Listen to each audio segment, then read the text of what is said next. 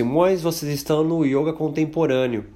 Aqui é um podcast que a gente conversa sobre o yoga a sociedade brasileira, é, ampliando a discussão que geralmente nós, nós conhecemos no Brasil, relacionando a yoga com terapia e cura de doenças e prevenção, ou yoga mais exegético, né? o yoga que vai estudar a origem das palavras em sânscrito, suas relações é, corretas ou incorretas com melhor pronúncia do sânscrito. Aqui a gente vai tentar investigar o lado humano do yoga a história, a sociologia, a antropologia que envolve dialeticamente, né, uma forma de diálogo com, é, com a sociedade.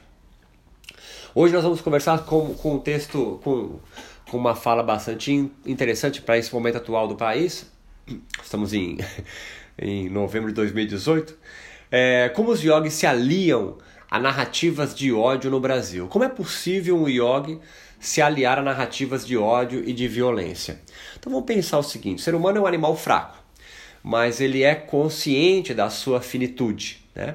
A sua unha não, não rasga nada, você não produz veneno, você não tem asa, você é bem desengonçado andando.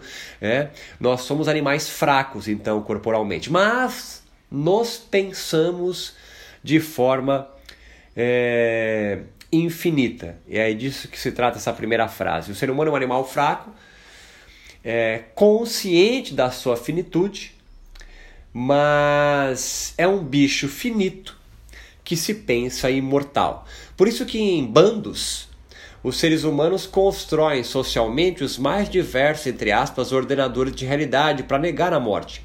As filosofias, religiões, a própria ciência, os mitos e o senso comum cotidiano do que é porque é são exemplos desses ordenadores de realidade. Em outras palavras, nós erigimos instituições que os próprios agentes é, é, sociais para suportar toda sorte de infortúnios, porque nós sabemos desde tenridade que nós vamos perecer. Essa é uma única e grande verdade que nós carregamos, mas escondemos pelos nossos ordenadores de realidade essa verdade absoluta, um fato longe de nós. Esses é, engenhosos Animais conscientes da brevidade de suas existências pueris, única verdade absoluta, fato incontestável, desenvolvem e seguem fielmente os mais diversos papéis sociais, como sacerdotes, filósofos, cientistas, marceneiros, advogados, CEOs da Ambev, funcionários do setor bancário, etc., que cada um dele deve obedecer para que a vida em grupo tenha um mínimo de sentido existencial, por assim dizer. Daí nascem toda a gama de códigos de conduta moral. Mas alguns destes mamíferos autoconscientes de suas finitas vidas materiais visam conservar esses signos morais e outros a subverter ou eliminar esses códigos morais. Um dos ordenadores de realidade mais conhecidos entre os brasileiros, por exemplo, é o da religião cristã, que institui a crença em um outro mundo transcendente, onde serão felizes o céu cristão ou o nosso lar espírita. Os yogis indianos antigos, quando vivendo sob o manto ordenador religioso do hinduísmo, pelo contrário, desenvolveram a ideia que o mundo sem dor está aqui, na imanência. Entre os brasileiros, por motivos que não cabe aqui discutir, a instituição religiosa cristã, leia ordenador de realidade com base na religião cristã, fez acreditar que o sofrimento advém de uma alma pecadora, portanto imperfeita, mas que adquire ou retorna à sua plenitude após a morte. A religião hinduísta, pelo contrário, institui ou instituiu que a alma é perfeita em si mesma e que a vida boa já está em você desde o nascimento. Sofre-se, então, pensam os yogis indianos antigos, pois se é alienado, ignorante espiritualmente, ou em avidya, da perfeição que se já é, desde o nascimento. Entretanto, em ambas instituições religiosas, erigidas em coletivos humanos diferentes, cristã e hinduísta, papéis sociais desenvolveram-se para manter vivos seus sentidos de vida, sem suas crenças, os bichos humanos, desiludidos, morrem cedo ou aliviam suas vidas sem sentido, ele mesmo, retirando-se desta vida pelas portas do fundo, por assim dizer. Em suma, o ser humano, sem ilusão nenhuma, nas sociedades modernas, e eu diria em qualquer sociedade, toma doses diárias de ilusão. Na nossa agora são em cápsulas, antidepressivos e antipsicóticos três vezes ao dia após as refeições. Já a sua contraparte, as instituições religiosas politeístas fundaram suas ordenadoras de realidades sociais, onde há vários deuses. Portanto, suas verdades também podem ser muitas, e não apenas uma única versão onipotente, onisciente, onipresente. Tá me, tá me pegando a ideia não? Não à toa, as religiões que cultuam vários deuses são classificadas como primitivas, bárbaras ou selvagens pelos mamíferos que habitam coletivos adoradores de um único Deus, barra verdade. Entre os adoradores da única verdade, desta feita, o diabo ou o mal, então, podemos supor em nossa digressão, seria a mentira, o sonho, o erro e uma construção inverídica da sociedade ou da realidade. Por exemplo, o cerne de um, de um processo ritual de desobsessão pode ser também de purificação ou desintoxicação demoníaca em uma tribo monoteísta, ou a influência desse demônio, é resgatar a verdade, barra Deus, no indivíduo obsidiado pela inverdade, barra diabo. Assim, um local divino ou sagrado é uma geografia religiosa ou espiritual em que reina a verdade e onde não há influência da mentira, do engano ou da ignorância. O yoga, de origem hinduísta, advindo de uma sociedade politeísta na Índia, quando transplantada ao Brasil, década de 50 e 60 do século passado, traz consigo muito dos valores morais de todo um processo de globalização da filosofia do yoga aos países não hindus, que foram muito bem planejados por intelectuais renascentistas indianos que habitam a Índia do final do século XIX até 47, quando os indianos realmente proclamam a sua independência da teologia cristã da verdade de Deus único. Estes yogis indianos, e, e Ramakrishna é um deles, talvez o mais conhecido, visavam a independência de, seus, de seu país das mãos inglesas e por isso adaptam sua religiosidade politeísta de várias verdades como instrumento de legitimação do seu povo tão superior e não bárbaro e selvagem quanto os adoradores da verdade do único Deus monoteísta, os ingleses diziam que eles são. Pegou a ideia? Você é brasileiro, é só pensar nos indígenas, tá certo? Pensa nos indígenas e pensa nos adoradores de vários deuses negros, tá certo? Porque o africano vem para cá com um monte de orixá e o indiano, o, o indígena que aqui habitava também são vários deuses. O que nós fizemos? Nós fizemos que Oxalá fosse Deus único e fizemos do lado dos indígenas que Tupã fosse Deus único. E lá na Índia? Olha que interessante. Um dos exemplos de todo esse esforço em instituir um Deus único lá na Índia é a trindade hinduísta, Brahma, Vishnu e Shiva, como se Brahma fosse o Deus, fosse o Oxalá, fosse Jesus Cristo, fosse então Tupã e não apenas mais um Deus. A ideia por trás está em uma engenhosa manobra teológica para melhor aceitação de uma nova, entre aspas, religiosidade e legitimação da sabedoria indiana à visão monoteísta de um mundo legítimo. E não por coincidência conhecemos então esse período como neo-hinduísmo ou neo-vedanta. É uma interpretação à luz do cristianismo que habitava a Índia e colonizava os indianos até 47. Deus é a verdade e ela vos libertará é a máxima que percorre a lógica das instituições religiosas monoteístas, ou seja, Deus é sinônimo da verdade. E como só há um único Deus, por isso monoteísta, é óbvio, também só há uma única verdade. O yoga, milenarmente, uma perspectiva filosófica religiosa do politeísmo hinduísta, leia-se Darshana, para quem já estudou, quando da sua transplantação para o mundo, entre aspas, ocidental, já carrega em si os novos símbolos neo-hinduístas e neo-vedantinos que os yogis indianos modernos precisaram construir para que o yoga hinduísmo buscasse fazer algum sentido aos monoteístas de uma única verdade que os colonizavam. Pegou a ideia, não? E que e aqui retornamos à nossa pergunta inicial: como um yogi ou qualquer outro religioso que busca Deus, Ishvara, pode se alinhar a discursos de ódio? Você que me pegou a ideia até aqui já consegue responder.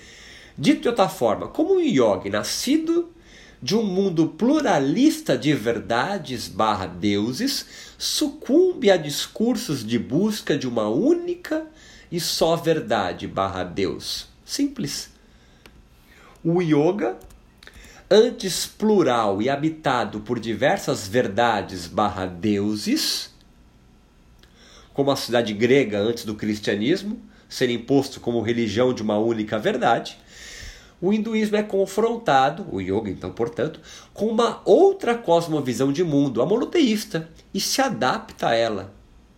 No Brasil, o yoga, com forte influência de nossa cultura cristã, vai adotando de, da mesma forma a ideia de uma perspectiva mais intolerante sob perspectivas pluralistas, típicas de sociedades monoteístas, como heresia. Se eu sou monoteísta, acredito apenas em um único Deus. Qualquer versão que esteja pautada pelo discurso relativista politeísta está errado. O que está nos subterrâneos da consciência monoteísta é: não posso suportar a ideia que a minha verdade, leia-se meu Deus, seja apenas mais uma verdade, seja apenas mais um Deus dentro de uma miríade de deuses que existem no mundo. E aí, esse monoteísta ataca com violência e ódio como se fosse o mais correto, moralmente falando, pois ele imagina estar em uma cruzada contra o mal, o demônio, a inverdade. E toda sorte de crendices ele adota para justificar a morada do Senhor, pois acredita que Deus está do seu lado e ele é a verdade e me libertará. Repete também o yogi, o cristão, como um mantra. Mas qual a justificativa nos textos yogicos de tal pensamento monoteísta ter sido aceita?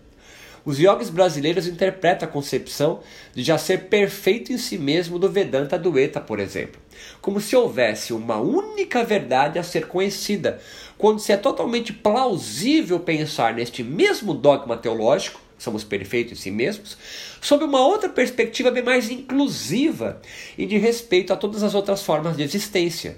Pô, se possuímos todos uma mesma essência imaculada, significa que partimos todos da mesma origem divina, mas não necessariamente de uma verdade única da vida, mas da mesma matriz divina, por assim dizer. E por isso, toda interpretação da verdade seria igualmente legítima.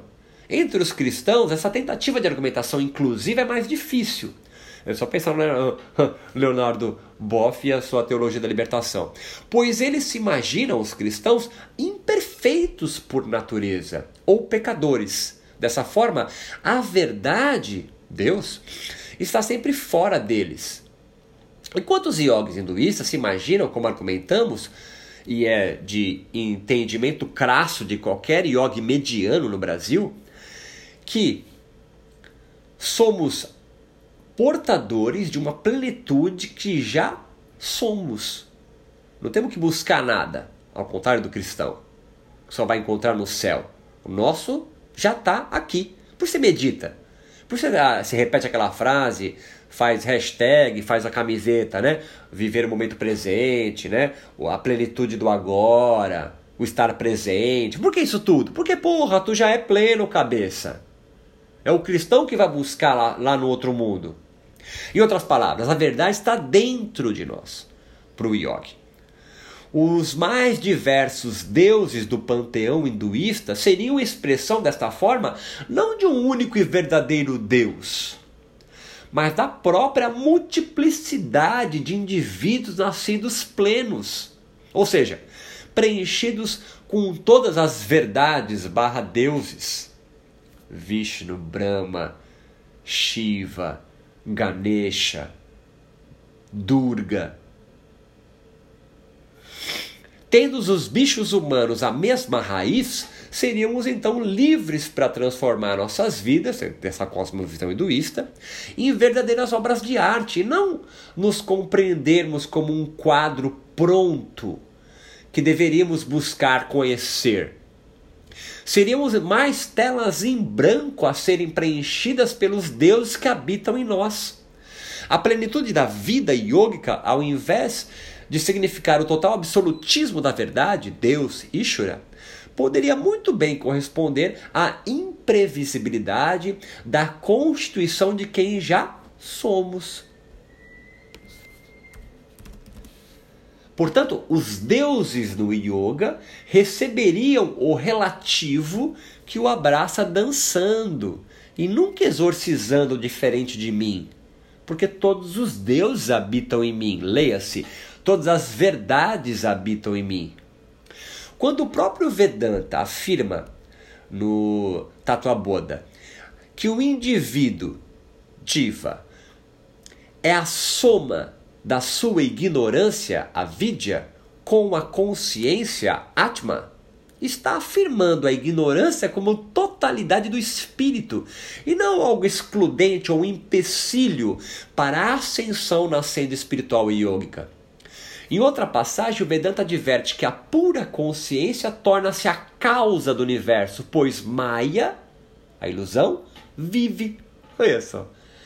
Na, não há concepção, não há concepção aqui, não há a concepção aqui da ilusão relativo, barra relativo, né? Como algo deletério e que deve ser exorcizado como um demônio algo típico do pensamento cristão medievalista e não do hinduísmo. Em outra passagem, o Vedanta nos esclarece que o próprio conceito de Deus, Ishvara, não é a verdade, mas a ilusão Maya, abre aspas. Atma, com o condicionamento de Maya, é chamado Ishvara. Texto da Glória Arieira, 2006, Tatua Boda, O Conhecimento da Verdade, página 97.